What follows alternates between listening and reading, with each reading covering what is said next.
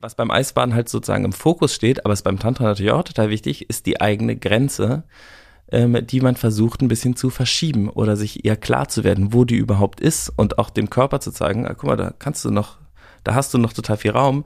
Und beim tantrischen Sex ist es ja auch so, dass man merkt, ah, ich, das ist sozusagen die Grenze meiner Fähigkeit, mich zu fühlen.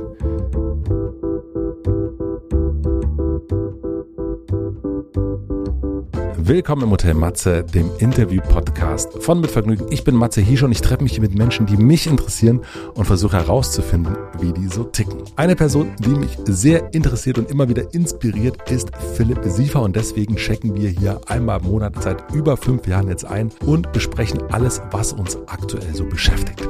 Eigentlich wollten wir in dieser Folge über unsere Familie sprechen, über unsere Herkunft reden. Das haben wir dann aber über Bord geworfen. Ich hatte mich schon recht gut darauf vorbereitet, aber wir sind irgendwo abgebogen und sind dann dabei geblieben. Und das Schöne ist, mit Philipp kann man das wunderbar, man kann wunderbar mit ihm im Floh sein, auch wenn es mal ein bisschen wackelig ist, wenn es auch mal ein bisschen dünn wird, das Eis, auf das wir gerade so rumtanzen. Wir sprechen in dieser Folge über Tantra, über Sex, übers Kaltduschen. Es geht um die Zukunft des guten Gefühls. Es geht um Werbung, Nachhaltigkeit. Es geht um Kapitalismus. Es geht um die Arbeitsmoral der Gen Z und ganz, ganz viel mehr. Wie gesagt, schlitterig manchmal, manchmal etwas dünn das Eis, auf dem wir rumstehen. Aber ich hoffe, hier können wir das machen. Ich wünsche euch viel Vergnügen im Hotel Matze mit Philipp Siefer und mit mir. Guten Morgen, Philipp. Guten Morgen, guten Morgen, guten Morgen. Meine erste Frage an dich. Wir hätten schon echt aufnehmen können, ne? Wir haben Wir jetzt echt so 25 Minuten guten Shit einfach so, der ist jetzt umsonst. Der ist jetzt umsonst. Hat nicht, nicht ausgewertet. Egoistisch nicht, für uns nicht, beide. nicht mal ausgewertet ein gutes Gespräch. Es ist eigentlich sinnlos. Unprofessionell sogar, könnte man Ja, sagen. es ist so wie einfach mit einem Kumpel zu telefonieren, dann sieht man sich dabei auch noch. Also ein Oh. Treffen sozusagen. Ja. Also sinnlos. Eigentlich sinnlos, naja, gut. Unproduktiv. Unproduktiv. Kalt duschen. Habe ich gemacht. Heute? Ich, ich mach's heute auch schon, ja. Ich hatte heute äh, krassen Morgen. Ich habe eine halbe Stunde meditiert, dann habe ich zehn Minuten High-Intensity-Workout gemacht. Ach, nur zehn Minuten? Ich dachte, du hast eine Stunde gemacht. Du wirktest so, als wärst du so, kommst du So aus. sehe ich aus. So siehst ne? du aus, ja, ja. ja. Das ist auch so wirksam wie eine Stunde. Ich weiß noch nicht, ob das äh, so mein Dauerding ist. ganz schön anstrengend. Ähm, in so ist intens, Zeit. ne? Ist, Ist sehr intens. intens. Ja. Ähm, und dann habe ich äh, kalt geduscht. Wie lange? Ich glaube so anderthalb Minuten oder so. Gut. Und hat dir irgendjemand erklärt, wie kalt duschen geht eigentlich nach unserem letzten Ja, Podcast? ich habe mich ähm, mit lassen. getroffen. Ähm, der hört auch unseren Podcast und der hat mir dann, ähm, wir sind, ich glaube, zweieinhalb oder nee, mindestens drei Stunden im Volkspark spazieren gegangen, waren zusammen frühstücken. Ähm, und er hat mir eine Einführung in ähm, Tantra gegeben und in ähm, äh, diesen ganzen Wim Hof-Kram. Der ist nämlich äh, Assistant bei Wim Hof. Ähm, Und der hat dir kalt duschen erklärt? Der hat mir kalt duschen erklärt. Und Tantra. Und Im Tantra. Volkspark Friedrichshain. Jetzt will ich ein Stunden. bisschen mehr wissen. Ich weiß jetzt, ich weiß, es war wirklich total super. Es war richtig cool. Wir sind einfach, also er hat sich gemeldet nach dem Podcast, hat mir auf Insta geschrieben. Ähm, und es haben sich mehrere Leute gemeldet mit so extrem guten Texten. Also, Ja. dass man so richtig gemerkt hat, okay, Die wissen, wie man kalt duscht. es war halt nicht so ein Sales-Pitch irgendwie so, hey, und ich wollte schon immer mal, sondern wirklich so einfach, ähm, ich mache seit 20 Jahren das und das und das ist meine Praxis und so und so habe ich mich Schön. dem angenähert und ich merke, dass du auch Interesse hast und das hört sich spannend an und wenn du da irgendwie mal Bock drauf hast, dann komm doch mal zur didede, und dann hätte ich, würde ich mir auch vorher Zeit nehmen, dann können wir mal spazieren gehen, bla. Ähm, Richtig gut. Es hat mich total, also war echt äh, nice. Und dann haben wir uns gefragt, ist ja wie so ein Blind Date, ne? Trifft man äh, jemanden und sagt, und dann haben wir halt auch nach zwei Minuten angefangen, über äh, Tantra zu reden. Also, ja. Genau, also das ist wäre jetzt, also diese, dieses Kopfkino, das ist jetzt angeschmissen. Also du hast dich mit einem Mann, den du nicht kennst, im Volkswagen Friedrichshain getroffen, um übers Kaltduschen zu reden und hab dann aber auch Es war schon alles connected. Also das fand ich auch geil, dass die, dass der so äh, diese Connection aus Kaltduschen und Tantra. also, erklärt äh, mir das. Weißt du, ja, es ist ja alles verbunden miteinander. ja, natürlich, aber Kaltduschen, Nein, also, Tantra ist ja für mich dieses Bild, da siehst du ein, äh, siehst du zwei Wesen miteinander, die, äh, wo, die so ineinander verschlungen sind, wo man jetzt nicht sagen kann, ähm, da- da- das muss gar nicht mit Geschlechtsorganen zu tun haben, sondern die sind, äh, haben so eine Art Yogi-Pose. Das sehe ich da. Ich denke an, wenn ich an Tantra denke, denke ich an wahnsinnig viel Zeit, äh, äh, komplizierte Verrenkung. Und wenn ich jetzt noch kalt duschen dazu nehme, wo ich, sagen wir mal so, äh, eher, ähm, eher langsam, also eher schnell wieder raus will, ja, ähm,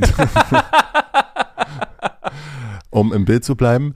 Na, guck, wie das zusammenhängt. Ja, aber erklär mir, wie, also wie, wie hat Tantra und Kaltduschen, also das ist jetzt, das ist ja herrlich. Erstmal haben mir ein paar Leute geschrieben, und das hat mir auch der Suka erklärt, dass ähm, Tantra so äh, genau das ist, was du gerade im Kopf hattest. Mhm. Und eigentlich ist Tantra aber so, wenn es so mehrere Strömungen in der Mystik gibt oder so im Buddhistentum oder so, sich dem Licht nähern, also eigentlich so Wege erleuchtet zu werden, gibt es den ähm, asketischen Weg. Das ist eher so der, kann sein, dass jetzt, das ist also kein Anspruch auf Vollständigkeit, aber sozusagen in a nutshell, was ich gerade weiß, ja. Ähm, der yogische Weg ist eher so Askese, also äh, in der Höhle im Lendenschutz sitzen, äh, die Wand anstarren, drei Jahre, dann rauskommen, erleuchtet sein. Und der tantrische Weg ist der Weg im Kontakt mit allen Dingen. Also immer wieder auch äh, in die Versuchung zu kommen, ähm, mit sich selber dann zu bleiben, weich zu sich zu sein äh, und irgendwie auch genießen und das auch als irgendwie erotische Versuchung dann, also Eros muss ja auch nicht immer was mit Sex zu tun haben, sondern Kreation, Kreation Kreativität und sowas hat ja auch super viel mit Eros zu tun und sich dem Leben hinzugeben, aber in Präsenz. Was sozusagen eigentlich ja, ist vielleicht sogar die größere Herausforderung, die ganze Zeit mitzukriegen. Und das ist so, wenn du in der Stadt wohnst, ist dieser yogische Weg, glaube ich, ist hart. Ähm, dafür muss man, glaube ich, woanders sein. Und der tantrische Weg natürlich auch, weil man die ganze Zeit so versucht ist. Aber das sind auf jeden Fall zwei unterschiedliche Pfade zur Erleuchtung, die aber miteinander natürlich verwandt sind. Es gibt ja auch tantrisches Yoga zum Beispiel und so weiter. So, dann geht es vor allem darum, ähm, beim, äh, beim Tantra äh, Sexualität oder Eros ohne Ziel also mhm. nicht die Ejakulation des Mannes durch Penetration in erster Linie. Ähm, und ähm, genau, das kostet natürlich dann ähm, andere Zeit. Also, also der durchschnittliche äh, Akt dauert ja irgendwie, also so ein penetrativer Sex dauert irgendwie so sieben bis zehn Minuten ähm, und dann ist es vorbei. Und so eine tantrische Session dauert eher so ein, zwei Stunden. Ähm, die muss man auch erstmal mitbringen, aber da wird halt auch nicht jetzt die ganze Zeit gepimpert, ähm, sondern genau, da wird ja viel gestreichelt und man nähert sich so ganz langsam aneinander an. So, das hat er mir erklärt, dann verschiedene Atemübungen, ähm, wie man ähm, mit den, den Becken, Beckenboden ähm, trainieren kann, was das für Auswirkungen hat, wie man da hinkommt, so alles total spannend. So, und dann sind wir zu diesem äh, Wim Hof-Thema sozusagen Kalt so ein bisschen hin und her gewechselt. Und das, ähm, was das Kaltduschen macht, ist, oder Eisbaden, ist, dass du deine, ähm, das merkst du ja auch, wenn du da raus willst, das ist, äh, was unser Leben trainiert und unsere Grenzen. Also das, was wir sozusagen kennen, äh, ist ja, wir sind ja in unangenehmen Situationen, wollen wir ja abhauen. Zum Beispiel kalt duschen und dem Körper beizubringen, das ist ja so eine Art von Embodiment einer unangenehmen Situation und zu merken, ich kann das aushalten. Ich kann dabei bleiben. Ich kann hier sein. Ich kann präsent sein, obwohl es kalt ist. Ich kann das spüren, dass es gerade unangenehm für mich ist. Und in dem Moment ist es nicht mehr so kalt und nicht mehr so unangenehm, sondern es ist okay. Und man ist ja auch körperlich gar nicht geschädigt. Ne? Also man müsste ja gar nicht weg. Und so verkörpern wir immer aus Situationen rausgehen zu müssen und können bei der Sache bleiben. Und dadurch wird man präsenter. Also ich glaube sozusagen, dieses Kaltduschen hat tot, und äh, genau, Tantra ist ja auch eine Form von Meditation. Also eigentlich am Ende ist es so, sich total fokussieren auf ein kleines Körperteil von dem Gegenüber und dann ähm, eine halbe Stunde einen Daumen zu massieren in totaler Hingabe kann äh, ein Wahnsinnserlebnis anscheinend sein. Ich bin noch nicht so weit, ähm, aber das merke ich auch in der Meditation, dass man so an ganz andere Stellen von sich selber rankommt. Und genau dieses sich äh, konzentrieren, ohne sich aber zu fokussieren, sondern eben da zu sein. Und das äh, trainiert man eben auch beim Eisbaden. Beim Eisbaden, beim Tantra, beim Meditieren. Es ist immer das Gleiche eigentlich so. Und beim, was beim Eisbaden halt sozusagen im Fokus steht, aber es beim Tantra natürlich auch total wichtig, ist die eigene Grenze ähm, die man versucht ein bisschen zu verschieben oder sich eher klar zu werden, wo die überhaupt ist und auch dem Körper zu zeigen, ah, guck mal, da kannst du noch, da hast du noch total viel Raum. Und beim tantrischen Sex ist es ja auch so, dass man merkt, ah, das ist sozusagen die Grenze meiner Fähigkeit, ähm, mich zu fühlen. also man kriegt, der Körper wird ja sensibler und man spürt sich immer feiner, obwohl man denkt, dass man dafür schneller werden muss. Eigentlich geht es darum, langsamer zu werden und dann in der Intensität feinfühliger zu werden. Und dann, wenn der dicke Zeh äh, massiert wird, kann man plötzlich äh, zu einem Ganzkörperorgasmus kriegen, vielleicht keine Ahnung, oder vielleicht auch dann ohne Massage irgendwie, dass man sich einfach so intensiv wahrnimmt. Das geht ja tatsächlich, ne, durch so Atemübungen. Und das Atmen und das kalte Duschen hängt ja total zusammen. Es gibt ja diese Wim Hof Atemtechnik, die ja anscheinend gegen wahnsinnig viele Sachen auch total hilft. Das ist in der Meditation ja sowieso auch was sehr gängiges, ne, so auf sein Zwerchfell so stark zu atmen. Und das tust du ja eben auch beim Tantra. Und Wim Hof äh, sagt das ja auch selber, dass das alles ähm, äh, buddhistische Techniken sind, ne? Also das sind ja sozusagen, das ist ja jetzt auch nicht. nicht hat er nicht erfunden. Er hat nicht das Atmen erfunden. Nee. Aber das heißt eigentlich, dass wir, wenn wir jetzt noch den Podcast zusammen, unser monatliches Treffen vielleicht noch weitere fünf, zehn Jahre machen, dass wir vielleicht irgendwann hier sitzen, dachte ich gerade, als du das so gesprochen hast, dass wir uns angucken und beide so, so einen Blickorgasmus kriegen könnten voneinander. Probierst es gerade schon? Ich versuche es gerade schon. Aber ich will es noch zu sehr. Ich will es noch zu sehr. Und deswegen klappt es nicht. Ne? Ich muss noch mehr loslassen. Mhm. Ja. ja. Wir können kurz äh, kalt duschen gehen, wenn du willst. Ja. Aber vielleicht auch nicht. Ich habe, ähm, wie jedes Mal, wenn wir uns treffen, einmal in unsere gemeinsame Beste des Tagesliste geguckt. Also, das ist die Liste, die wir seit fünf Jahren miteinander führen. Jeden Tag schreiben wir einen Satz rein in ein geschertes äh, Google Doc und du hast am 11.05. etwas eingeschrieben, wo ich dachte, das will ich jetzt wissen. Du hast geschrieben, die Zukunft des guten Gefühls, wir haben es. Hm. 11.05.2023. Und wir alle, die jetzt zuhören, wollen wir natürlich wissen, was ist die Zukunft des guten Gefühls? ja, Bitte. Äh, ja. Philipp.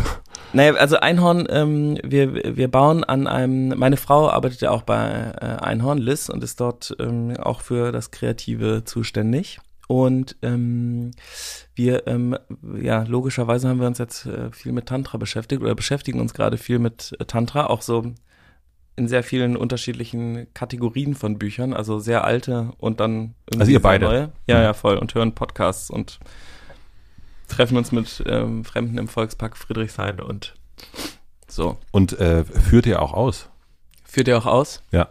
Also ob wir miteinander üben? Ja. Ja, na klar. Gut, okay. Also, also es ist nicht nur lesen und wir hören. Wir sitzen nebeneinander und, und ähm, atmen und äh, und gucken den großen Zeh des anderen an. Also das fände ich jetzt irgendwie indiskret, ohne das Beisein mhm. darüber. Aber natürlich, ähm, natürlich wollen wir das auch machen. Also wir lesen jetzt nicht nur Nicht nur wollen, aber ihr macht auch schon. Hm? Nicht nur wollen, sondern ihr macht auch schon. Ja, ja, klar, das Gut. geht ja, also das ist ja, ja, irgendwie ist das komisch, aber für mich ist es so normal geworden, darüber zu reden, dass ich mich frage, worüber man, ob man darüber eigentlich so reden sollte. Naja, now it's too late anyway. Wir haben auf jeden Fall sehr schönes Massageöl zu Hause. Welche Firma? Ähm, es reicht so ganz normales, äh, man kann einfach, man muss, ja, man braucht gar nichts Besonderes. Gibt es denn irgendwann irgendwie. demnächst ein Einhorn-Massageöl? Das Problem ist, dass sich Massageöl natürlich ja nicht mit Kondomen vertragen mhm. ähm, und das aber schon ratsam ist. Das heißt, ähm, ja, mal gucken, ob wir, ob man da irgendwas entwickeln kann, was irgendwie so funktioniert. Aber sozusagen die Zukunft des guten Gefühls, das, was uns aufgefallen hat, also wir relaunchen gerade unser Kondom. Irgendwann Ende des Jahres, Anfang nächsten Jahres wird es neue Einhornkondome geben. In einer neuen Packung, in neuen Größen, in, ähm, ja, einfach ein, ein bisschen anders. Ähm, und wir lieben ja unser Penisgegenstände-Design und irgendwie das, was wir hatten. Das war ja so ein bisschen, wir haben irgendwie Humor in Sex gebracht und haben äh, Körperteile als äh, lustige Zeichnung irgendwie depiktiert. Und es war aber ja alles sozusagen weg vom Sex. Es war sozusagen alles entstigmatisierend, aber auch entsexualisiert irgendwie. Weil es so lustig auch ist. Genau, was ja auch gut ist, ne? Also, das, man kann ja auch mal lachen, ne? Ähm, um dem Ganzen so ein bisschen den Edge zu nehmen und diese ganze Charme und so. Und wir ähm, sind jetzt aber in einer neuen Zeit. Also wir können, ich glaube, die, die Charme gibt es immer noch und es gibt auch immer noch das Tabu, aber das, worüber der Dialog jetzt oder worüber das Gespräch jetzt eher geführt werden kann, ist so eine Art von neuer Sinnlichkeit und einer neuen Art von Sexualität. Und das haben wir sehr gemerkt bei dieser, wir haben so eine Umfrage gemacht mit Cheeks zusammen, uh, How free is your sex? Kriegst du einen Fragebogen und dann ähm, die erste Frage ist, was denkst du denn, wie frei deine Sexualität ist? Und da waren alle so, ja, ja, in Deutschland, in der Demokratie und sowas, alles total super. Dann gehen die Fragen so ein bisschen tiefer und plötzlich merkst du so, als äh, Heteromann, ähm, was habe ich denn überhaupt so erlebt? Ich weiß ja gar nicht, was meine Möglichkeiten sind. Da merkst du plötzlich, dass du eigentlich auf dem Gebiet der Sexualität total ungebildet bist. Man, also äh, ich wusste gar nichts. Ähm, außer äh, penetrativen Sex, ne, vielleicht noch so ein bisschen äh, irgendwelche Oral-Sachen, aber so man kann einfach nichts, ja, und es ist auch nichts, worüber man sich, und dann äh, haben wir so gemerkt, alle gehen jetzt in Therapie oder viele Leute gehen jetzt in Therapie, das ist sozusagen normalisiert, meditieren, ähm, spirituelle Lehrerinnen, äh, Yoga, so, das ist alles irgendwie voll da, aber Sexualität ist so, Tantra sieht so aus wie Yoga vor zehn Jahren. Weißt du, das ist so äh, Puffhosen und irgendwie alles riecht ein bisschen nach Dinkel, da ist immer ein Räucherstäbchen an, das ist viele ältere Leute machen das und sowas, das, dann gibt's diese Mandala-Bilder und sowas, das hat so eine bestimmte Optik. Es ist so Tantra und FKK, so sehe ich das so ein bisschen, also so vom Gefühl, also man hat so ein ja, so und Camping irgendwie, ja. genau. Und das ist so, das ist so eine bestimmte Ecke, ähm, was das gar nicht sozusagen, ich will das gar nicht abwerten, auf gar keinen Fall. Aber Yoga hat sich ja jetzt entwickelt ähm, auf so eine Ebene, wo das komplett, das ist Activewear. Das ist irgendwie Lifestyle, totaler Lifestyle. Totaler Lifestyle. Das ist irgendwie Status. mit vegan äh, konnotiert. Irgendwie, ich, ähm, mein Körper ist mein Tempel und ähm, und man kann dazu irgendwie auch noch diese, die Gesänge machen, sowas, muss man aber alles auch nicht machen. Dann gibt's irgendwie Pilates, um sozusagen noch ein bisschen weiter davon wegzukommen. Aber sozusagen in der ähm, Bewegung in Activewear mit, ähm, ja, ist total normal geworden. Und ähm, für sechs und genau und Psychotherapie ist normal geworden und äh, mystische Arbeit oder sozusagen Meditation, Trauma ist so pff, ist das, äh, überall steht jetzt Trauma. Sexualität äh, ist immer noch äh, Porno, Rot, ähm, irgendwie Discount, äh, 99 Prozent sind für Männer äh, gemachte Pornos. Es ist total, total komisch. Ähm, und diese Art, sozusagen diese Sexualität, die wie Yoga ist vor zehn Jahren, in ein, ähm, das ist, glaube ich, die Zukunft des guten Gefühls, wenn wir das übersetzen können. Und damit beschäftigen wir uns gerade. Unser ganzes Büro ist voll mit diesen ganzen äh, Büchern und Tantra-Büchern und auch so, ja, wie wird Sex gerade dargestellt? Ich weiß nicht, Liz hat zum Beispiel ein Penthouse-Magazin gekauft. Mhm. Das ist so krass, was, äh, worum es da geht. Das sind so, also auch die Zielgruppe dann so, kriegt man dann ja raus, an wen das gerichtet ist wer sich darüber informiert oder wie sich Jugendliche jetzt informieren, wenn sie äh, auf TikTok irgendwie dann was nachgucken, wie dann die Sachen dargestellt werden, worüber dann wirklich geredet wird. Und das, also die Verbindung ähm, Eisbaden, äh, Tantra, Yoga, Meditation, ähm, das ist ja, äh, da steckt ja voll was drin. Das ist wirklich, da ist ein riesiger gemeinsamer Nenner, den wir aber noch nicht gefunden. Also der ist sozusagen nicht Mainstream. Der ist nicht, das ist kein Lifestyle, sondern das ist im Moment irgendwo so in unterschiedlichen Ecken mhm. im Internet findet man mal so einen Insta-Account mit 1000 Followern, die eine Temple Night in Portugal äh, anbieten, die dann gut ist und nicht äh, total awkward. Das äh, ist die Zukunft des guten Gefühls, an der wir gerade forschen. Und das wird sozusagen unser neues Thema für Einhorn. Wir sind ja sehr viel auf Bäume gegangen, mhm. weil, ähm, und das war ja auch sehr, sehr schwer zu verstehen.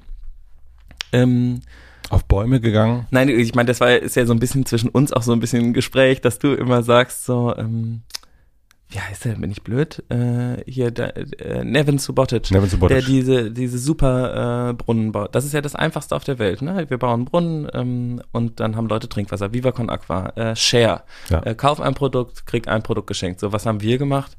50 Prozent der Profite, bla bla. Alles ist mega kompliziert. Keine Sau versteht. Jetzt haben wir noch feministisches Funding. Finde ich mega geil. Ich weiß nicht, äh, viele Leute haben ja immer noch Angst vor Feminismus. Wenn die den Begriff hören, denken die so, oh Gott, äh, er will die Männer abschaffen. Ähm, Genau, und da so ein bisschen, da werden wir äh, uns umorientieren. Mhm. Also wir werden einfach dafür einfachere, ich habe auch schon überlegt, vielleicht geben wir einfach das Geld Viva Con Aqua. Äh, wenn die Leute das kapieren, dann machen wir halt das. Also zum Beispiel Grundeinkommen ist ja auch was, wo ich total hinterstehe. Ähm, oder wo wir auch als Einhorn hinterstehen, wo ich auch gedacht habe, so, das ist doch eigentlich geil. Kauf eine Packung Kondome und nimm automatisch an der Grundeinkommenverlosung teil. Das heißt, äh, wenn du ein Jahresvorrat gekauft hast, bist du im Topf. Vielleicht bist du dann ein Jahr frei und kannst ein ganzes Jahr Tantra üben bis zum Get-No. äh, und hast dann, hast Sehr dich dann Idee das ist doch cool, oder? Ja, sehr gut. Und das ist aber viel leichter zu kapieren als ähm, diese ganze. Und das ist ja aber das Problem mit Aber Forschung. geht's denn? Also ich meine, die Frage ist, ähm, bei dem, was ihr macht, also ich, ich weiß, ich kritisiere das. Ähm, was heißt kritisieren? Ich, ich, ich weise darauf hin, dass es sehr kompliziert ist. Die Frage ist nur, ist es nicht vielleicht auch egal? Also weil letzten Endes ihr macht Umsatz, ihr ähm, spendet Geld, unterstützt äh, verschiedenste ähm, Einrichtungen mhm. und am Ende ist es doch eigentlich äh, eigentlich sogar egal. Na, also alles kann ja scheißegal sein, aber mir ist es nicht egal. Ich will schon, dass die Leute das kapieren. Und ich glaube, wissen, der hm. Unterschied ist so ein bisschen, ähm, ich glaube nicht alle Leute müssen unsere Forschung verstehen. Und das war aber bisher unser Anspruch, dass wir versucht haben, dass alle Leute kapieren, was wir da gerade machen. Das ist aber unmöglich. Ich glaube sozusagen, äh, bei ein paar Sachen zu sagen, das ist jetzt verständlich, das können wir jetzt nach draußen tragen, das ist jetzt da und der Rest ist so ein bisschen unsere Forschung. Wer sich dafür interessiert, kann dem folgen aber es ist einfach sozusagen zum Beispiel die Donut Economy oder so. Das ist Nerd-Shit, ja. Das ist zwar die Zukunft, aber das gibt's erst in drei Jahren. Was ist die äh. Donut Economy? Wir machen eine klitzekleine Werbeunterbrechung. Mein heutiger Werbepartner ist Moulin Rouge, das Musical. Sicher habt ihr schon mal von dem berühmten Nachtclub Moulin Rouge in Paris gehört. Dazu gibt es exklusiv in Köln ein spektakuläres Musical, das im Jahr 1899 spielt und auf dem gleichnamigen Oscar-prämierten Film von Baz Luhrmann basiert. Nicht nur der Film, sondern auch das Musical konnte schon zahlreiche Zuschauerinnen und Zuschauer begeistern und gilt deswegen als das aktuell erfolgreichste Musical in Deutschland. Es hat sogar schon 10 Tony Awards abgestaubt. Falls ihr nicht wisst, was die Tony Awards sind, ich wusste das auch nicht. Es handelt sich dabei um den wichtigsten Theater- und Musicalpreis, also quasi vergleichbar mit dem Oscar in dieser Kategorie. Sollte man sich also nicht entgehen lassen, das Musical. Wenn ihr nun Lust habt auf große Emotionen und einen Soundtrack quer durch die Popmusikgeschichte, solltet ihr euch ein Ticket sichern. Das gibt es bereits ab 59,90 Euro und den Link findet ihr natürlich wie immer in meinem Linktree in den Shownotes. Vielen Dank an Moulin Rouge, das Musical, für die Unterstützung dieser Folge. Und nun zurück zum Gespräch. Das ist so ein äh, Modell von Kate Rayworth, ähm, die ähm, tatsächlich sind wir, ähm, also Elisa, die bei Einhorn ja schon die, die Nachhaltigkeit aufgebaut hat, arbeitet sozusagen mit in dem Team bei ihr, also eine von ganz wenigen Firmen, Patagonia ist mhm. da, glaube ich, auch dabei, um dieses Modell aufzubauen. Da geht es um äh, innere Werte, also soziale Faktoren und ähm, ja, ressourcenbegrenzende Faktoren ähm, die dort aufgezeichnet werden in so einem Kreis. Und der hat nach innen eine Begrenzung und nach außen eine Begrenzung. Ja. Und das ähm, ist aufeinander abgestimmt. Das ist wirklich hochinteressant. Also Einhorn ist versucht sozusagen im Donut zu arbeiten. Und dann siehst du immer an bestimmten Stellen, wo ist sozusagen dein Unternehmen aus dem Donut ähm, gelaufen Spannend. oder wo ist die Welt aus dem Donut gelaufen. Und das ist sehr, sehr anschaulich, aber es ist trotzdem ähm, für jemand, der sich damit nicht beschäftigt, ist das. Na, aber es ist natürlich etwas, womit wir uns perspektivisch sowieso beschäftigen müssen, ist ja, es gibt einfach ganz genau. klar, äh, Ressourcen sind knapp und wir können nicht die ganze Zeit sagen, noch mal mehr, noch mal mehr, noch mal mehr. Wir müssen die Begrenzung mitdenken und aktuell ist es ja so, dass man das, man behauptet das, dass man die Ressourcen mitdenkt und trotzdem kommt jedes Jahr eine neue Kollektion raus, eine neue Kollektion raus und so weiter und so fort. Ja. Und alle schreiben dann einfach drauf, wir pflanzen einen Baum. Und äh, das ist, und dann, ja, wenn ich, ich das. gelesen, wir haben 1000 Quadratmeter mit Blumenwiesen ähm, bepflanzt. Dann war ich so, 1000 Quadratmeter steht hier so, auf jedem der Produkte 1000 Quadratmeter sind 10 mal 100 Meter.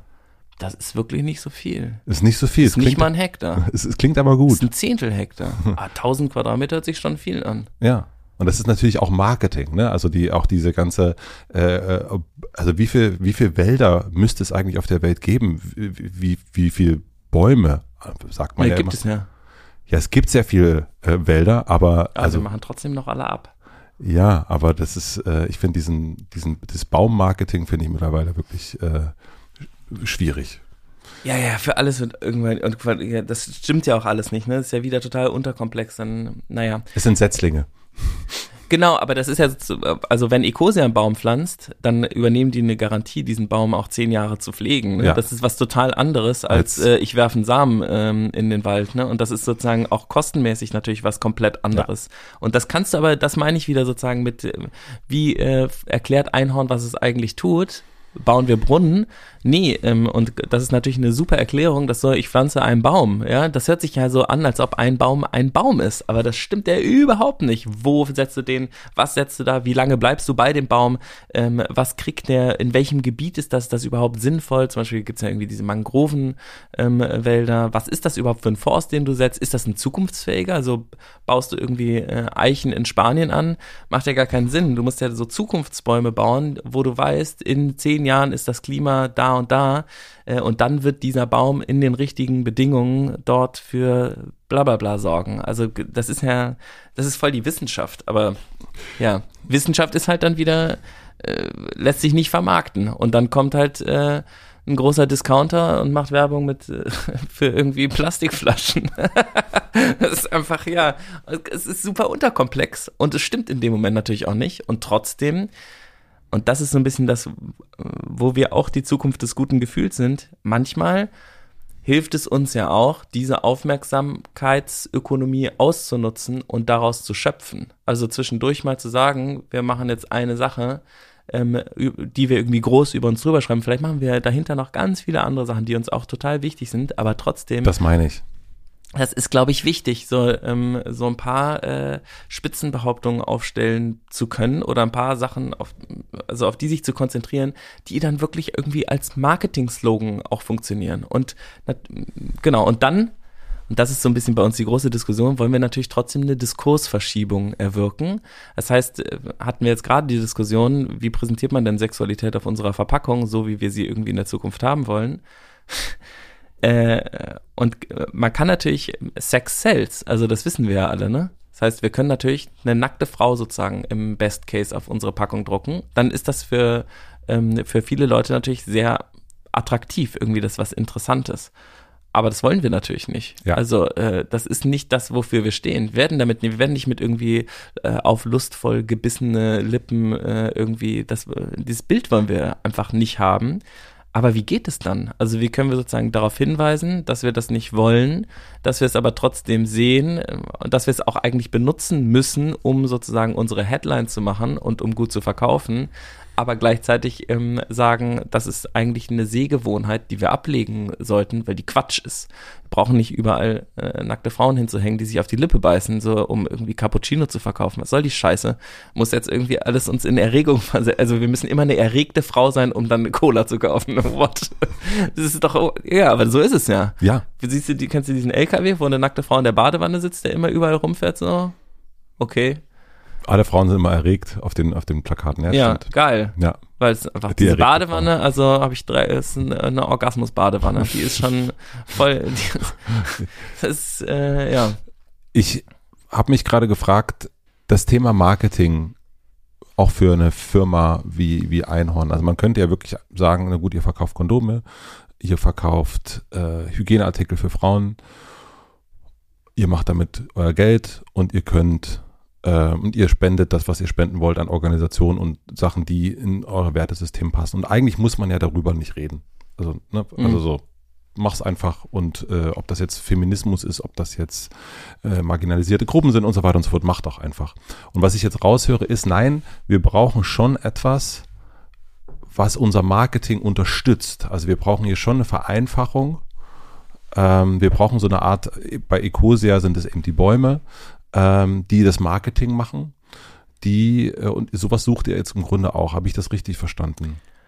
Es geht. Ähm, also, also, also, suchen und warum ist das so wichtig? Also ist es nicht auch ein bisschen scheinheilig? Nee, wieso? Naja, man, also ne, scheinheilig im, im, im Wort, man, also man macht zwar etwas, aber man macht es, man denkt, wenn man, wenn, äh, das ist ja, gibt es ja die ganze Purpose Economy auch, ja. Wir haben, wir, wir machen das alles für einen höheren Zweck. Mhm. Und, und dann am Ende geht es aber natürlich dann trotzdem einfach darum, um zu verkaufen. Und um mehr zu verkaufen auch. Ja. Und dann nutzt man sozusagen auch den, den guten Zweck, um mehr zu verkaufen. Also, also das ist, ist das, also es ist ja heilig, aber es ist ja auch ein bisschen scheinheilig. Ja, ich weiß nicht. Also äh, das macht für mich keinen Sinn, weil die, also das ähm, rückt an ja in so einem, also wenn du jetzt sagen würdest, das ist Greenwashing, würde ich sagen, ähm, nö, das, äh, das machen andere. Wenn du jetzt sagst, äh, scheinheilig ist sozusagen, ich, mein Zweck heiligt die Mittel. Also ich tue so, als ob ich etwas tue, nur um das zu tun, aber in Wirklichkeit tue ich es auch, um Gehalt zu bekommen.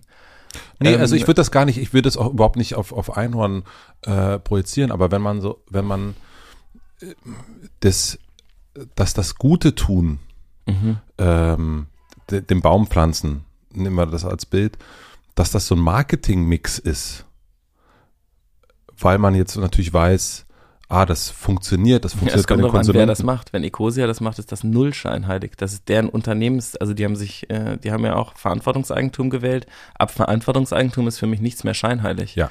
Ähm, so, und davor kann das natürlich sein. Es gibt ja viele Firmen, die gründen sich mit dem Grund, Cash zu machen. Und um mehr Cash zu machen, drücken sie sich ein Nachhaltigkeitsziel auf. Was ja per se gar nicht schlecht ist, aber man merkt halt, wo der Fokus liegt. Liegt er jetzt auf dem Cash machen oder auf dem Nachhaltigkeitsziel?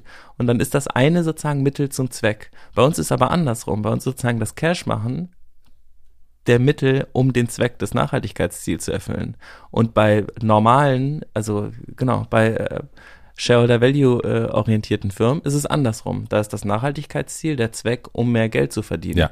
ähm, aus dem man dann schöpfen kann. Was auch sozusagen dann sucht man sich, dann sucht man sich ja etwas neu, sucht man sich ein einfaches Bild aus, wie zum Beispiel Bäume pflanzen. Ne? Also das ist ja das Einfachste der Welt. Ich sehe sofort, ah, ich genau, als Familie so, im Wald. Man muss dafür ja auch nicht tief einsteigen oder sowas. Ne? Das sind ja, also das ist sozusagen, daran merkt man ja dann auch, wenn, wenn, wenn das dann Scheinheiligkeit nennen. Äh, genau, wenn man das so, so nennen will, dann ist es ja so, wie tief steckt denn die Firma sozusagen in der Forschung wirklich mit drin? Ist das so, haben die jetzt gemerkt, so, ah ja, also ich habe das letztens so provokativ äh, mal formuliert und gesagt, so Greenwashing ist eigentlich gut.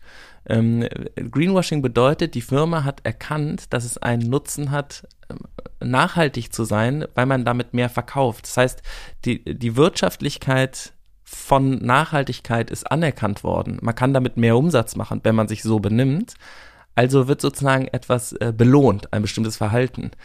Das Problem ist, dass dann halt noch lange nicht danach gehandelt wird, aber man kommt sozusagen, man kann dann ja auch ein bisschen haftbar dafür gemacht werden, ne? wenn die plötzlich sagen, wir wollen jetzt hier voll in Recycling einsteigen und dann ist es erstmal Greenwashing und dann kriegst du einen Shitstorm vielleicht dafür, weil du accountable gehalten wirst dann äh, kommst du sozusagen in so eine Art Schleuse rein. Es geht nur leider nicht schnell genug. Aber eigentlich ist das so eine Art Anerkennen einer Weltordnung, in der es auch um Nachhaltigkeit gehen muss. Und trotzdem ähm, ist das sozusagen sehr weit weg zu diesem nicht mehr scheinheiligen Weg vielleicht, in dem es genau, in dem sich das umdreht. Und das, ja, ich weiß kriegen wir den Bogen da jetzt hin? Hast du den, äh, die Spiegel-Titel-Story gelesen, dass Gen Z nicht mehr arbeiten will? So ungefähr mhm. zusammengefasst. das ist einfach kurz, kurz zusammengefasst. Gen Z möchte nicht mehr arbeiten. Und da steht ja drin, ähm, dass die Leute so einen Wert auf ihre Freiheit äh, legen oder wie würdest sag mal, wie du es äh, wahrgenommen hast, also wie es sozusagen für dich zusammengefasst ist. Ich habe den Artikel nicht gelesen. Ah, okay. Ich habe den nicht gelesen. Aber das ist mitgekriegt. Das ich habe das mit, ich habe den, ich habe den Titel gesehen und es gibt ja gerade ganz viel in dem Bereich. Hat ja auch die äh, ich glaube, Sarah Weber heißt sie, ein, ein, ein Buch geschrieben äh, über, über die, diese Art des neuen Arbeitens. Es gibt ja auch dieses äh, Quiet Quitting und es gibt ja ganz viele Begriffe in diesem, in, äh, auch in, in diesem, und es, ist, es arbeiten sich ja, es arbeiten sich ja doch relativ viele an der Gen Z Arbeit ab. Ähm, aber es ist natürlich auch einfach, darf man glaube ich nicht vergessen, so ein Aufreger-Ding. Also weil es natürlich, wenn Spiegel das zum Titel macht, also wer ist die Zielgruppe von Spiegel? Das sind, würde ich sagen, hauptsächlich zwischen 50 und 70-Jährige, die eine Firma haben, ähm, die sich darüber beschweren, dass äh, sie gar keine Leute mehr kriegen und dass die Leute, die in ihrer Firma arbeiten, nicht mehr so gut arbeiten wie sie selber. Hm. Und ähm, und die begreifen das alle nicht mehr. Was ist hier eigentlich los? Also das kenne ich. Und auch nicht mehr so viel. Und nicht mehr also, so viel arbeiten wollen. Genau. Und ich glaube, deswegen ist so ein Titel natürlich auch ja, es ist, es, es besteht, also ja, es versucht so ein Mythos zu, zu klären, aber ich weiß gar nicht, ob das da so ein, also also so, es ist jetzt auch nicht so ein großes Geheimnis. Also ich würde auch behaupten, es gibt auch solche und solche, auch bei uns in der Firma sind ja viele Gen Zer und es gibt Leute, die, ähm, die haben so einen Anspruch an die Arbeit, Und es gibt andere Leute, die haben einen anderen Anspruch an die Arbeit. Und das ist gar nicht, ich, also ich, man kann das auch überhaupt nicht verallgemeinern. Das ist auch wie Gen Z ja alle, die wollen alle nicht arbeiten, die wollen alle nur noch vier Stunden, äh, vier Tage Woche haben, vier Stunden Woche. Ähm, ich weiß nicht. Und das gibt's ja schon vor langem, ne? Irgendwie die Vier-Stunden-Woche von äh, Timothy Ferris ist voll der alte Hut. Das ist ein super alter Hut. Ähm, ja, und wir arbeiten uns ja auch schon voll lange daran ab, äh, oder sozusagen mit diesem ganzen New Work-Konzept und ja. Selbstorganisation, bla bla, was übrigens auch wieder voll viel mit äh, Tantra zu tun hat, sich in der Situation zu mhm. fühlen, übrigens ja. seine eigenen Grenzen festzulegen, irgendwie Verantwortung für seine eigenen Gefühle zu übernehmen. Selbstorganisation ist quasi Tantra für Organisation. Mhm. Ähm, aber was ich voll spannend fand in diesem Spiegelartikel, so Liz hat den äh, gelesen.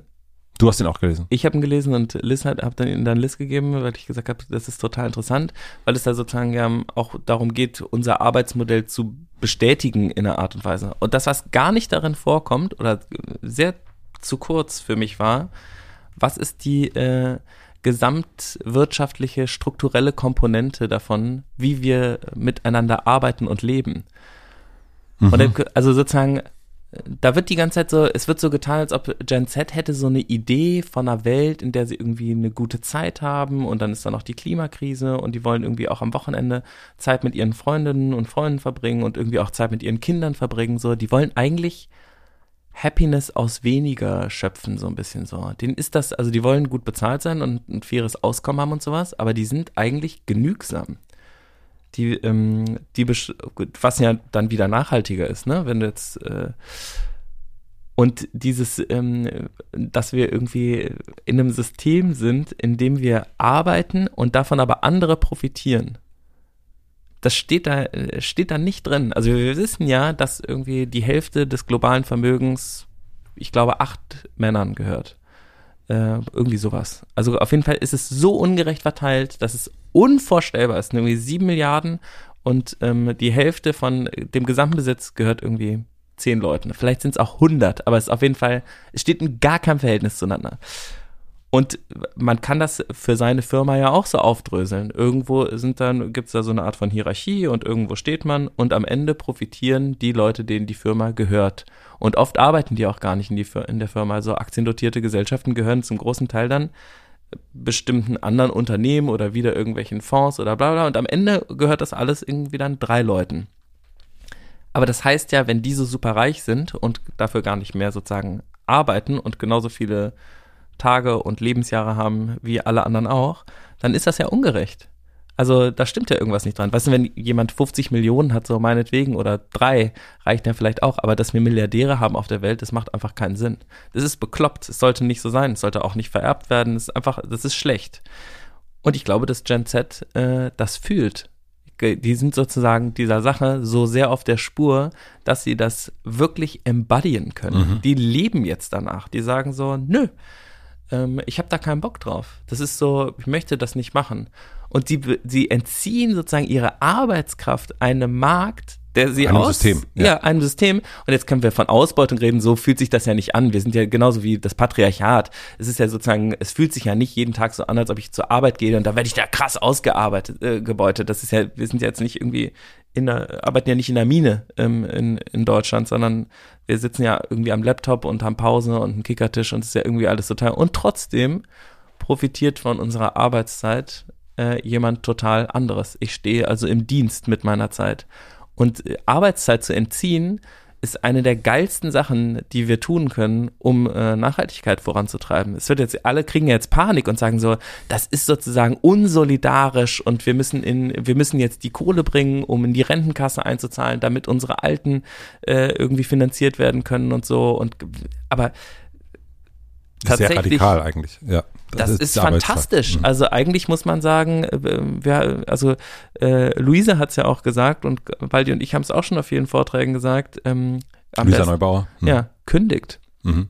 Also vor allem Leute in, in hohen Positionen, das war ja auch in diesem Spiegelartikel eben äh, Unternehmensberaterinnen und sowas, die gesagt haben, so, ich will äh, nicht mehr so viel arbeiten, ich will auch irgendwie was anderes machen. Die sind dann zwei, drei Tage total professionell unterwegs in ihrem Job und dann haben sie drei, vier Tage für sich. Ähm, und für ihre Familie und so. Und das ist, eigentlich ist das eine Art von persönlicher Entwicklung, die gut ist für die Welt. Die haben Zeit für soziale Projekte, für NGOs, für Gartenarbeit, für Verbindung mit sich selbst. Das sind, äh, mit, das sind verbundenere Leute. Die, die stehen nicht im Dienst für jemand anderen, um äh, dort maximale äh, ja, um Gewinnmaximierung zu betreiben, sondern die stehen im Dienst von sich selber. Ähm, und das ist, glaube ich, sehr, sehr gut für die Welt. Mhm. Ich finde, ich glaube das auch, dass das sehr gut ist für die Welt. Da, da sind wir uns äh, einer Meinung. Ich glaube, was gut wäre, wäre so ein, so ein Profitabilitäts, ähm, ähm, so, so eine Grenze von Profitabilität. Also, dass man sagt, okay, äh, was ist jetzt normal? Irgendwas zwischen, je nachdem, welche Branche du bist, hast du irgendwie 10 bis 15 bis 20 Prozent Gewinn. Und dass du aber sagst, irgendwo ist da eine Grenze und dann kannst du gucken, wie du es schaffst. Also das geht da nicht darum, noch mehr zu machen und noch mehr und noch mehr, sondern eigentlich zu sagen, das ist die Grenze, das haben wir in unseren Unternehmen. Also es wäre ein guter Schlüssel eigentlich. Mhm. So und so viele Leute sind hier. Das, und dann können wir sagen, okay, wir können mehr Gehälter zahlen, wir können mehr äh, dafür sorgen, dass Leute, äh, die in unserer Firma sind, in dieser Firma sind, dass die ähm, weniger arbeiten können. Also dass du eigentlich die ganze Zeit daraufhin äh, ähm, arbeitest, optimierst, wertvoller zu sein für alle Beteiligten. Es ist aber wahnsinnig schwierig, weil du natürlich in einem System bist, das merken wir zum Beispiel auch bei Mitvergnügen, es dreht sich ja, und auch bei Einhorn, ähm, ist, dass sich das alles dreht sich darum, ähm, um Aufmerksamkeit zu bekommen. Mhm. Und Aufmerksamkeit bekommst du für die neuen Sachen. Ich habe neulich eine, eine, Bekannte von uns getroffen und die sagte, ah, wie geht's denn dem Philipp? Ich sagte, ja, dem geht's gut, bla, super. Und dann sagt sie, ja, von dem hört man gar nicht mehr so viel. Von Einhorn hört man gar nicht mehr so viel. Ja, es ist ähnlich wie bei uns. Es gibt jetzt keinen neuen, keinen neuen Ort, es gibt kein neues dies, kein neues das. Also wir versuchen das, was wir haben, gut weiterzubringen. Mhm. Aber das sorgt natürlich überhaupt nicht für Aufmerksamkeit, weil alles Neue, die neue Kollektion sorgt für Aufmerksamkeit, die, der neue, die neue, das neue Produkt sorgt für Aufmerksamkeit. Und das zu bewahren, was man hat und besser zu machen und zu optimieren, das sorgt halt 0,0 für Aufmerksamkeit, was wiederum dafür sorgt, dass weniger Leute vielleicht ein Produkt kaufen, was dafür sorgt, dass weniger Leute vielleicht auch was lesen und so weiter und so fort. Und dann bist du in so einer Spirale drin, die eigentlich wieder dafür sorgt, dass du weniger Umsatz machst, dann heißt es auch wieder, du kannst gar nicht mehr so viel Gehalt zahlen, die Leute müssten dann wieder mehr arbeiten und so weiter und so fort. Also wir sind noch sehr darin orientiert, dass Aufmerksamkeit etwas ist, was neu, mehr und so weiter ist. Genau, das ist halt, das ist Teil unseres Systems und das ist total schlecht, weil das, ähm, wir haben dadurch sozusagen äh, Scheinneuheiten die ganze Zeit. Also viele echte Neuerungen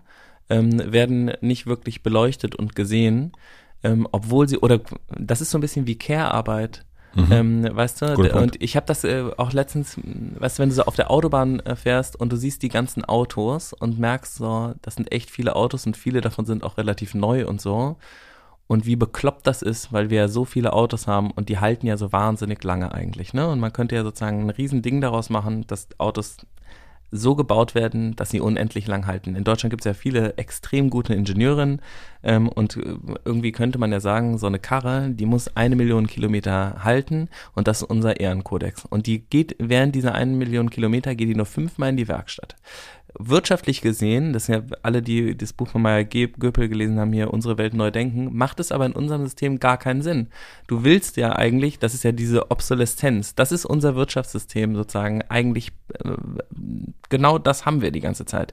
Die Sachen müssen kaputt gehen, damit sie äh, neu gekauft werden oder damit sie repar wenigstens repariert werden können, wobei reparieren sich ja meistens nicht lohnt, weil es zu teuer ist. Dabei sind ja teure Sachen eigentlich gut für die Wirtschaft.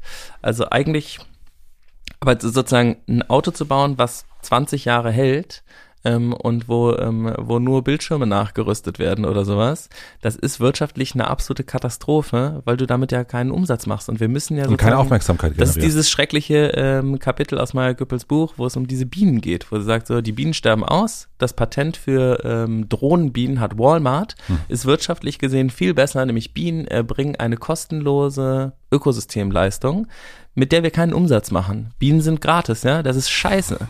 Was richtig gut ist, ist, wenn wir eine Drohne haben, die die ganzen Bienen ersetzt. Nämlich die Drohne kostet Geld, die Drohne muss gewartet werden, für die Drohne können Leute arbeiten, das erschafft Arbeitsplätze. Ähm, die scheiß Bienen, hoffentlich sterben sie bald aus, nämlich das ist ein Milliardenmarkt, ähm, diese Bestäuberdrohne einzusetzen, die dann für uns die Pflanzen, die macht das natürlich irgendwie schlechter. Aber So rechnen wir gerade. Und dass wir sozusagen Ökosystemleistungen werden nicht in unser Bruttosozialprodukt eingepreist. Das ist unser, das ist unser Fuck-up. Wir haben da ein, es gibt einen Wert, nach dem unsere ganze Wirtschaft funktioniert. Und der ist einfach nur Kohle. Und die Kohle gehört aber drei Leuten. Das macht gar keinen Sinn. Und die ganzen geilen äh, Gemeinschaftsleistungen, äh, die wir eigentlich die ganze Zeit herstellen. Dafür haben wir keine Sensibilität und wir haben auch keine KPIs, Key Performance Indicators, die das tracken, wo wir sagen so, wow, Berlin hat seine Ökosystemleistung um 30 Prozent gesteigert, ähm, das ist, äh, das ist crazy dafür gibt es sozusagen, ja, da sagen wir, wir sind ja arm, aber sexy irgendwie, was das sozusagen bedeutet, das sexy, wenn man das mal messbar machen würden, wie viel Kultur, Kreativität, wie viel Multikulti hier passiert, wie viel Kommunikation, das wird ja alles nicht, das wird nur in Umsatz gemessen. Wenn die Kommunikation nicht dahin führt, dass wir mehr Geld verdienen für die drei anderen Leute, for the man, ähm, dann äh, lohnt sich's nicht, dann wird's mhm. nicht gemacht. Das heißt, alles, was wir tun, ist immer darauf, ist immer Mittel zum Zweck. Nachhaltigkeit wird dazu benutzt, um mehr Kohle zu verdienen. Genau. Ähm, etwas schön zu machen, wird nur gemacht, um damit mehr Kohle zu verdienen. Und, und dadurch redest, wiederholen wir aber äh, die ganze Zeit das, was wir eh. Da muss immer was neu gemacht werden. Das ist aber gar nicht neu. Die scheiß Autos verändern sich doch die ganze Zeit überhaupt nicht, sehen seit 40 Jahren genau gleich aus, haben irgendwie ein bisschen, was. Sie sehen so ein bisschen, also na gut, also man sieht schon einen Unterschied, das finde ich interessant. Jedes Mal, wenn ich einen ja. Tesla sehe, sehe ich schon krass, das sieht aus wie die, wie, das Auto der Zukunft. Und es sagt ja auch wieder was über Status aus. Und wenn das sieht gar nicht aus wie das Auto der Zukunft. Also der sieht, er hat genau, er hat vier Räder, da ist ja nichts dran irgendwie. Gut, das mit das den Design. Flügeltüren irgendwie nicer, äh, nicer Flex, aber was für ein Schwachsinn. Nein, es hat, also zumindest wenn ich jetzt die Straße, wenn ich die Straße gucke und da kommt ein Auto entgegen und ja. das ist ein Tesla, da habe ich, oder das ist ein, äh, ein, ein Volkswagen, dann denke ich, okay, das sieht irgendwie aus wie ein, es sieht, hat zumindest den Anschein, dass das könnte das Auto der Zukunft sein. Das ist ja auch etwas Status. Und da komme ich nochmal zu dem. Er hört sich vor allem so an wie die Zukunft, weil er nämlich kein Geräusch macht. Ja. Das finde ich, das erfüllt der Tesla total. Ja. Aus den, ja gut, das ist irgendwie so Futurismus oder so, ne? Ja, es hat so ein, ja. Aber die Zukunft des guten Gefühls, da sind wir hergekommen und sind äh, äh, nicht mehr richtig weggekommen. Eigentlich ist doch das, diese ganze Werbung, die wir sehen, also ob das die Badewanne ist, ob das das Auto ist, ob das, äh, jetzt habe ich wieder gesehen, oh, Leica hat eine neue Kamera, äh, dann habe ich ja das Gefühl, wenn ich das habe, dann habe ich ein gutes Gefühl. Mhm. Also ich, äh, ich muss nur in diesem Tesla sitzen, ich muss nur in dieser Badewanne sitzen, dann beißt sich meine Frau schon alleine auf die Unterlippe oder, oder mit der Kamera, da werden alle meine Fotos super und das gibt mir ja ein gutes Gefühl. Mhm.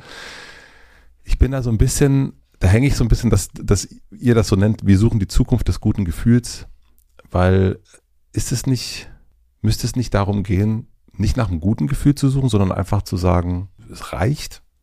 Wir machen eine klitzekleine Pause. Ich möchte euch einen Werbepartner vorstellen.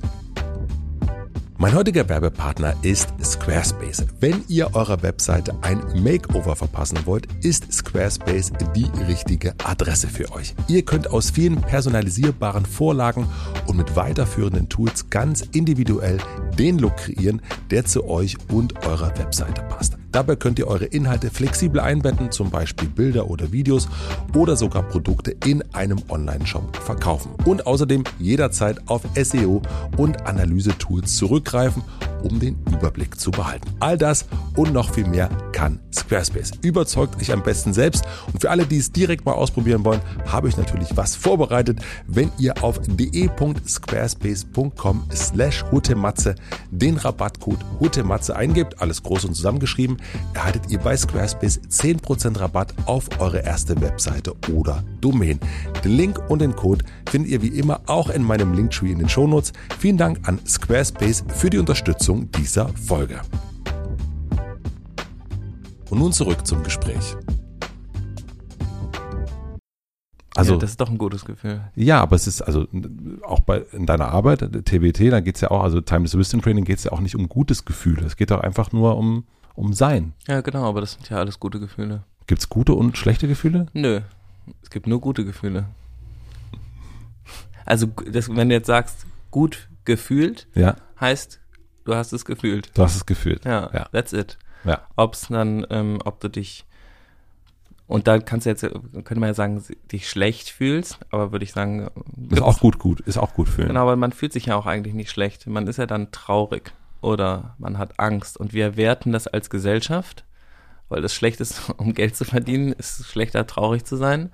Ähm, da ist man ja besser euphorisch aufgeregt. Ähm, vielleicht Angst äh, hilft noch irgendwie so ein bisschen, aber eigentlich sozusagen die schlechten Gefühle, Angst, Trauer, ähm, weiß ich nicht, Müdigkeit oder so. Das ist ja alles abgewertet. Dabei ist das ja, ja super, das zu fühlen. Das ist die Zukunft des guten Gefühls. Wenn du traurig bist, dann. Aber ah, das ist ja die große Enttäuschung mit dieser Badewanne, wenn wir dabei bleiben. Ist ja, die kaufst du dir dann, du stellst sie bei dir rein, die passt nicht so richtig rein, die passt nicht zu dem Rest. Ähm, es beißt sich niemand auf die Vielleicht Lippe. Vielleicht passt sie auch perfekt. Vielleicht passt sie auch perfekt, kann ja auch sein. Also äh, und dann beißt sich deine Frau noch auf die Lippe. Und dann ist alles gut. Und dann äh, ist alles gut und dann nach einer Woche ist, ähm, ist aber dann irgendwie auch Latte. Mhm. Relativ, also wahrscheinlich sogar schon nach drei Tagen ist es ja. äh, äh, Latte. Ja. Und was glaubst du, woran das liegt, dass wir dann aber dennoch darauf reinfallen? Also es gibt ja die Badewannen, es gibt ja die Autos, es gibt ja die Kameras, es gibt ja all das gibt es ja. Und wir denken ja die ganze Zeit, wenn wir das haben, dann haben wir es. Dann haben wir das gute Gefühl. Hm. Und es hält ja immer nur Genau. Eins, zwei, drei Tage, je nachdem. Zum Auto. Glück hält es nicht so lange, sonst ja. würden wir nichts mehr konsumieren. Die Wirtschaft ja. ja, also wenn wir heute aufhören würden, Sachen zu konsumieren, das war ja dieser Vivian Westwood-Spruch, mhm. ne, bei äh, Zalando. Don't buy anything. Ja. Ist das krasseste. Also es ist ähnlich wie mit der Arbeitszeit. Kündigen nichts und mehr. nichts mehr kaufen. Ja.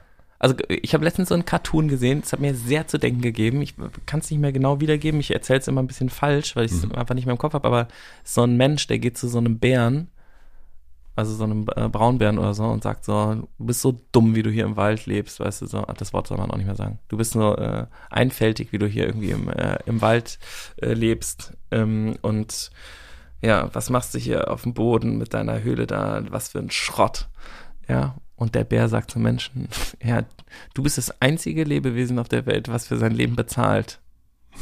You serious? so ungefähr. Und stimmt. Ja. Kein Lebewesen auf der Welt zahlt dafür, hier sein zu dürfen. Und auf der anderen Seite ist es Und aber so. We made it a thing. Also es ist ja auch so, genau, du zahlst für die Badewanne, du zahlst für den neuen Koffer, für das neue Handy, für die neue Kamera, für das Fahrrad. und dieses, ich habe am Wochenende die Schuhe von meinem Sohn geputzt und habe gedacht, wie geil ist es, was sauber zu machen. Jetzt nicht den ganzen Tag und so und ich will es auch jetzt nicht so hervorheben, aber so der Akt, etwas zu nehmen und irgendwie sauber zu machen, etwas zu reparieren, etwas herzustellen, etwas, ein gutes Essen zu kochen oder so. Das ist natürlich, man muss dafür Zeit haben, bla. Aber vielen Leuten entgeht es ja total. Du bist total busy damit, irgendwie äh, möglichst viel zu wirtschaften und irgendwie, ja, die, sozusagen voll diesem folgen und dann gibst du plötzlich ganz viele Tätigkeiten ab. Care-Arbeit wird abgegeben, das wird institutionalisiert, Kids sind dann irgendwie in der Kita, in der, in der Schule irgendwo, ähm, es, man geht ins Restaurant, was ja auch super ist, ähm, man repariert nichts mehr, man äh, muss auch nicht mehr selber putzen, dafür hat man auch Leute, also man macht eigentlich sozusagen diese ganzen Sachen, dabei gibt es ganz viele super simple Tätigkeiten, die einen total zufrieden machen können, die irgendwie was herstellen und dann muss man plötzlich nichts mehr konsumieren. Auf der anderen Seite ist es aber so, sowohl du als auch ich, äh, äh, wir sind in Unternehmen, die, ne, wenn man sich vorstellt, okay, es, es wird nichts mehr verkauft, es wird auch die, die, äh, die Menschen entziehen sich noch mehr der Arbeitskraft. Also eigentlich müsste man sagen, ja, wäre wär ja dann eigentlich Boah, das wäre ja super. Also ich finde auch, also das war, war sozusagen auch ein Teil des, äh, des Spiegelartikels, wo ich auch gedacht habe, da ist auch noch eine geile Ebene drin, nämlich ich bin ja eigentlich Ingenieur, ne, und mhm. habe mich auch viel mit so Tech-Kram, hat mich schon immer total interessiert. Ich habe irgendwann mal dieses Buch äh, gelesen von Ray Kurzweil, The Singularity is Near.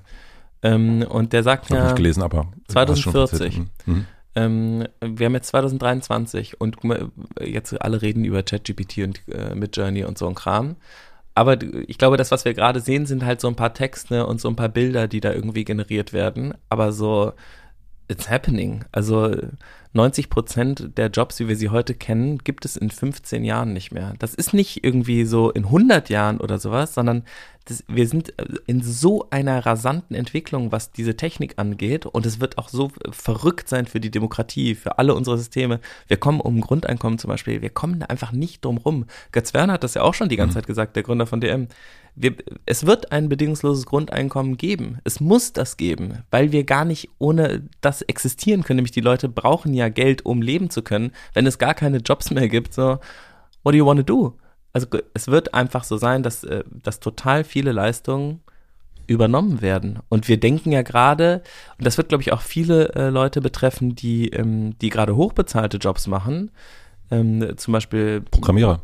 Programmierer oder äh, Juristin, ähm, ähm, weil viele ähm, Sachen, die wir gerade denken, die aber eigentlich bestimmten Regeln folgen, die werden, ähm, werden absolut abgelöst werden. Das wird, oder auch äh, Hedgefonds oder, ähm, oder so Zahlen. Es gibt ja voll viele Computer, die das inzwischen schon viel besser können als Leute. Und natürlich wird das über kurz oder lang dann auch auf jeden Fall so laufen. Was machst du dann ähm, mit den ganzen Leuten? Und dann ist aber auch die Frage, was machst du mit deinem Gefühl? Wenn dein Gefühl ähm, das ist, äh, dass du dich wertvoll fühlst, weil du etwas weil du in deiner Firma gearbeitet hast, weil du aufgestiegen mhm. bist in deiner Firma, weil du äh, auch mit deiner Vier-Tage-Woche oder Vier-Stunden-Woche, was auch immer, wie viel Woche, ähm, etwas erreicht hast, etwas erschaffen hast, was irgendwie du behauptest, dass einen großen Beitrag, die Firma behauptet, dass vielmehr einen großen Beitrag für die Verbesserung der Welt sorgt und Darauf so weiter. Darauf bereitet sich Gen Z jetzt gerade vor. Ja. Ich meine, das ist ja das, was wir auch merken sozusagen mit den, mit unseren, ähm, unserer älteren Generation oder unserer Elterngeneration, die ähm, sich jetzt endlich ihren SUV leisten können und irgendwie die ihr Haus äh, haben und so, die haben sich richtig abgerackert. Die haben irgendwie ihr ganzes Leben lang gearbeitet mit diesem Wohlstandsversprechen, mit diesem Wachstumsversprechen. Äh, und jetzt stehen plötzlich die Kids vor denen und sagen so, äh, sich wir an sind hier, wir sind laut, weil ihr uns die Zukunft klaut und kleben sich vor dem SUV auf die Straße und die sind so, äh, das ist doch das, was uns gesagt worden ist, was wir machen sollen. Ähm, und das verstehe ich schon, dass das total äh, für beide Seiten unendlich frustrierend ist. Die einen sagen so, checkt ihr nicht, dass euer Lebensstil uns die Zukunft für unser Leben wegnimmt und die sind so, ich habe mein ganzes Leben nur gearbeitet und fand's eigentlich scheiße. Und jetzt will ich kurz enjoyen und zwar mit dem, was da hinten auf dem Poster ist. Und jetzt sagst du, ich darf das nicht. Fuck off. Ähm, während die, äh, während ähm, Generation Z ja ähm, super konsequent sich darauf vorbereitet, mehr mit sich zu sein und ihr Leben zu genießen, ohne es komplett von der Arbeit abhängig zu machen. Was super wichtig ist, nämlich Mhm. wir werden diese Leute voll brauchen, die in sich ruhen, auch wenn ein Computer ihren Job macht. Nämlich wenn alle Leute abkacken, das wird ja nichts bringen. Ja. Also, wenn die sozusagen diese Kompensationsmechanismen dein ganzes Leben für jemand anderen gearbeitet, der damit reich geworden ist, verstehe ich, dass du dir dann äh, mit 70 ein, äh, ein SUV kaufen musst. Mit 65. Andi, wann ist jetzt Rente laut CDU? Ich weiß nicht. 73 oder so. 73, Ja. Ich sehe das, ich habe das erst schon gesagt, ne, also das sowas wie Yoga, also wenn, wenn man jetzt, also früher war es ein, ein Statussymbol mit dem Auto oder, oder die, die, die Ferien, die du machst auf den Malediven und so weiter. Und ich glaube, wenn man jetzt, so denke ich das manchmal, wenn, äh, wenn ich einen Mann oder eine Frau sehe, die irgendwie mit einer Yogamatte Hm. so hier am, am Fenster vorbeikommt, das ist ein neues Statussymbol. Weil du zeigst, ich gebe mein Geld, ich gebe meine Zeit, ich, ich, ich, ich, ich nutze das nicht für meine Rolex, sondern ich nutze das für mich. Ich Mhm. nutze das, äh, um, äh, ich sitze da jeden Morgen auf einer Matte und äh, mit, mit 10, 15 anderen Leuten und, und ich kann mir das leisten, das Mhm. zu tun. Das ist für mich, ich glaube, dass es viel, viel mehr noch viel, viel mehr Status werden wird. Ich meine, du siehst ja auch, was, ich meine, wie viel Kohle auch in dieser, in dieser Branche wiederum drin steckt. Crazy. Äh, was, es ist Mode, mit einer Yogahose den ganzen Tag rumzulaufen. Und es ist, am Ende ist das Status wieder. Musste mal googeln. Ähm, Yoga Wear, Active Wear und ähm, Sexy Active Wear. Wir machen Mhm. oft so, ähm, um so bestimmte Sachen uns anzugucken, gehen wir einfach in der Google Bildersuche oder Ecosia Bildersuche ähm, so unterschiedlich und gucken dann, was halt für Bilder angezeigt, Mhm. auch wenn du da Tantra eingibst, Mhm. was dann sozusagen, was da für ein, weil du so ein bisschen das Klischee des äh, Suchalgorithmus natürlich abgebildet bekommst.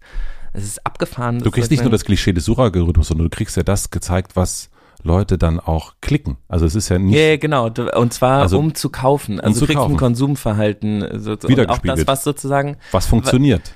Genau, aber die, und du kriegst das Bild, was die Firmen nutzen, um Konsumverhalten anzuregen. Und es ist sozusagen sexy Activewear, Yoga und Activewear sind fast äh, deckungsgleich die Bilder. Es geht also darum, sexy auszusehen in Activewear, während man Yoga macht. Und damit Ja. werden diese Klamotten verkauft.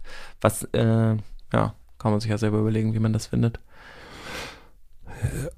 Wie man, ja, nicht nur wie man das findet, wie es aber auch reproduziert wird. Genau, also, und wie das sozusagen auch, wie das dann wieder komplett norm, schöne Körper sind und sowas und dass das einfach auch also so. guck dir doch die großen Videos an. Also guck dir Pamela Reif an, guck dir auch Maddie Morrison an und so weiter und so fort. Das ist, ähm, das ist schon hochsexualisiert. Total. In dem auch, wie es dargestellt wird. Also das ist, ähm, das ist ja nicht nur so, äh, und das ist, denk, denkt man erst so, also ich denke, bin ich jetzt irgendwie äh, zu sehr Mann oder was auch immer, aber das sieht auch meine Frau, dass das irgendwie hochsexualisiert ist, also wie das äh, dargestellt wird und so weiter und so fort. Das ist jetzt irgendwie, ähm, da wird auch etwas reproduziert. Naja, und wir haben ja auch sozusagen diesen Blick Mhm. auf äh, weibliche Körper, der ähm, alles sexualisiert. Also Ja. egal, ob es so gemeint ist oder nicht. Und den, das zu unterscheiden auch voneinander, wann ist es sozusagen, es wird ja tatsächlich von der Werbeindustrie total oft mit Absicht eingesetzt, um eine bestimmte Reaktion zu, nämlich Sex Cells. ja, Aber es gibt ja auch Leute, die sich in der Öffentlichkeit irgendwie viel nackt zeigen, ohne dabei irgendeinen Anflug von äh, sexuellen Ideen zu haben. Und trotzdem wird es dann wieder vom männlichen Blick sexualisiert, ähm, weil das sozusagen eine Interpretation ist dieser Geschichte. Dabei ist es gar nicht so gemeint. Ja. Und das ist, glaube ich, noch, ähm, ja, da ist noch ein großer Unterschied drin. Philipp, wir wollten eigentlich über was ganz anderes Über reden. Familie wollten wir reden, Wir ne? wollten über Familie reden, jetzt ist es wieder, also Ich finde Familie schön. ja, ich auch, ähm, um das mal zu sagen, aber es ist, ähm, Am Es Wochenende fahre ich hin. es ist ein, ein, eine, äh, unsere Liste der Themen, also wir haben für dieses Jahr noch Wut, Tod und Trauer und jetzt Familie. Also es ist, Oh, das passt aber gut zusammen. Das können wir in einer Folge weg. da ist er wieder der größten Wut, Tod, Trauer und Familie. Da kommt Das alles, machen wir in einem Ausschuss. Das, war- ist wie das ist äh, kalt duschen, Tantra, New Work. Ja, ja, ja. Hm. Ich, ähm, ich, ich verlasse die Kalt Folge. duschen, Ich, ich, Tantra, Selbstorganisation. Ja, genau. ich, ja, ja. Ich verlasse die Folge jetzt so langsam. Äh, du, glaube ich, auch. Also, meine, du kannst noch ein bisschen weitermachen, wenn du willst. Ja, aber ich, ja. ich, Ich bleib äh, noch kurz. ähm, mm, Äh, ich habe ganz schön viel geredet heute, ne? Danke, dass du mir so viel Platz gegeben hast. Hat irgendwie gut getan. ich habe auch gesehen, dass du Schweißflecken hast, ganz viel.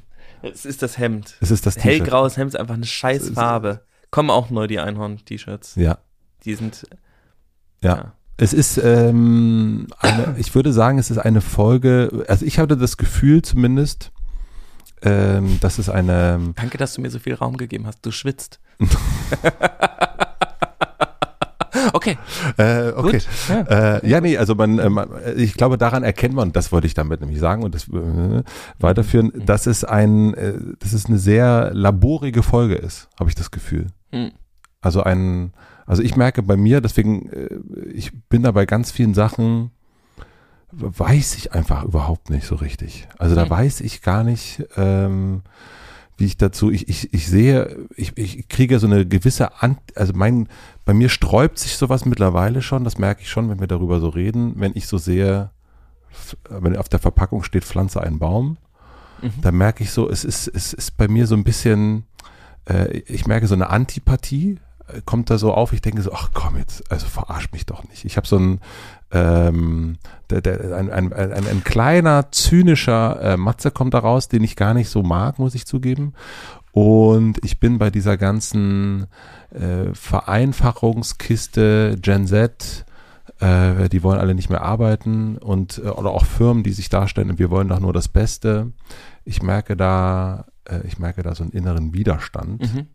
Äh, aber ich bin da überhaupt nicht, das ist auch völlig tagesformabhängig. Ich habe eigentlich ein sehr gutes, aus, ausgeschlafenes Wochenende mir, aber ich merke, irgendwas äh, lehnt sich da so ein bisschen ab und ich, es gibt auch so eine leichte Ablehnung zu diesen ganzen sexy, hexy äh, äh, äh, Yoga, merke ich auch. Da steigt, steigt ein Gefühl hoch, wo ich noch nicht so genau weiß.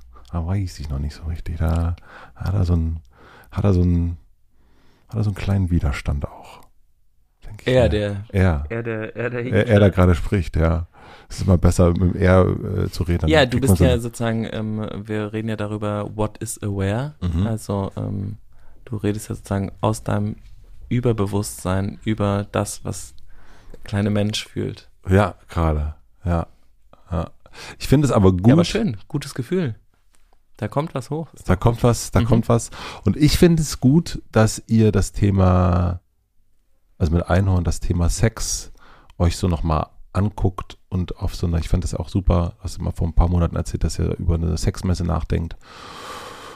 Das ist echt, ähm, da ist richtig was dran und es ist so schade, das merke ich auch äh, jetzt im Hotel Matze in Gesprächen. Ich habe neulich mit einer Sexarbeiterin gesprochen und die Kommentare, die es dazu gab, im Guten wie im Schlechten, finde ich total interessant. Nur kann man natürlich einfach nicht sagen, jetzt kommt irgendwie Donnerstag Charlie Hübner, lass uns mal über Sex reden. Das wirkt total awkward. Und ich würde mir wünschen, ähm, dass das ist genauso wie über Depressionen. Ja. Das ist so witzig, weil das war auch vor, das wirkt so vor ein paar Jahren war so über Depressionen reden oder weiß nicht, wir haben ja angefangen über Panikattacken mhm. zu reden. Jetzt sind wir beim Sex gelandet, aber ähm, über Panikattacken zu reden ist ja sozusagen jetzt in unserer das ist für mich kein Problem mehr. Das ja. ist, ich bin da frei von irgendwie. Und so wird ja nach und nach kommen Themen in ein gesellschaftliches Normal. Zum Beispiel Depression ist zwar immer noch nicht entstigmatisiert und es ist auch immer noch nicht als Krankheit anerkannt und so, ne? Also da ist noch richtig viel zu tun, aber es ist voll da.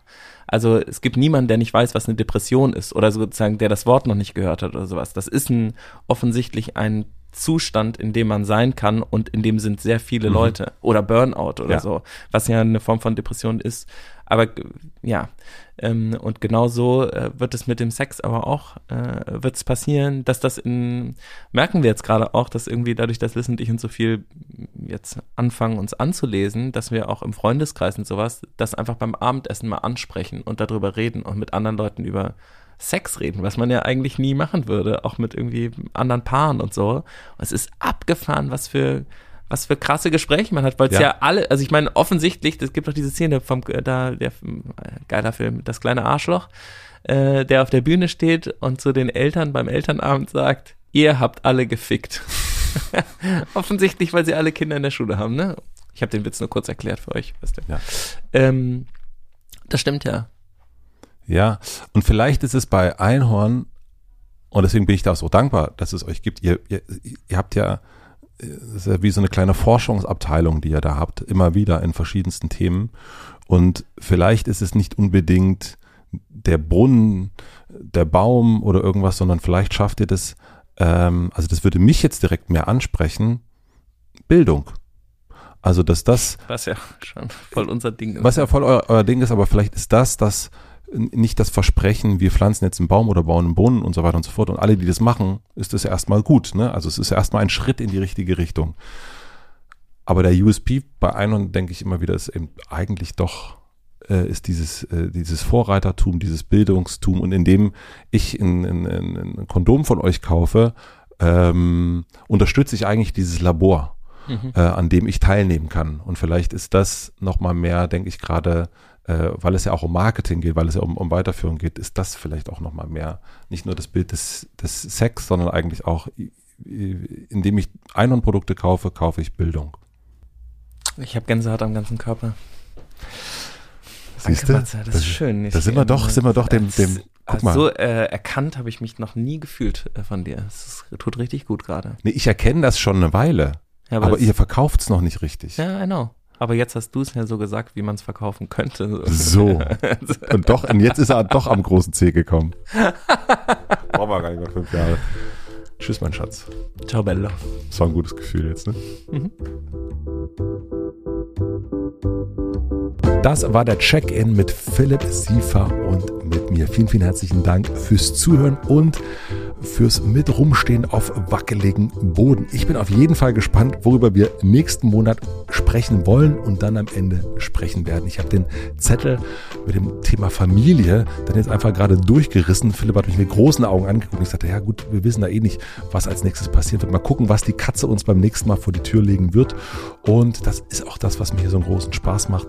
Das habe ich heute auch wieder gedacht und beim letzten Mal glaube ich auch schon, dass das das Schöne ist an diesen regelmäßigen Check-ins mit Philipp, aber auch jetzt mit anderen Gästen, dass man sich so gemeinsam begleitet, dass wir hier gemeinsam so ein Tagebuch fortführen, dass man so nachhören kann, dass ich auch irgendwann mal nachhören kann, wo kommen wir her, wo sind wir stehen geblieben, wo sind wir weitergegangen.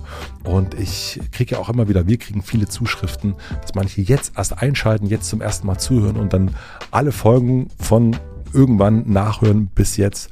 Ähm, Finde ich, find ich total schön, dass ihr das macht. Liebe Grüße an dieser Stelle und mal gucken, worüber wir dann im nächsten Monat nicht reden.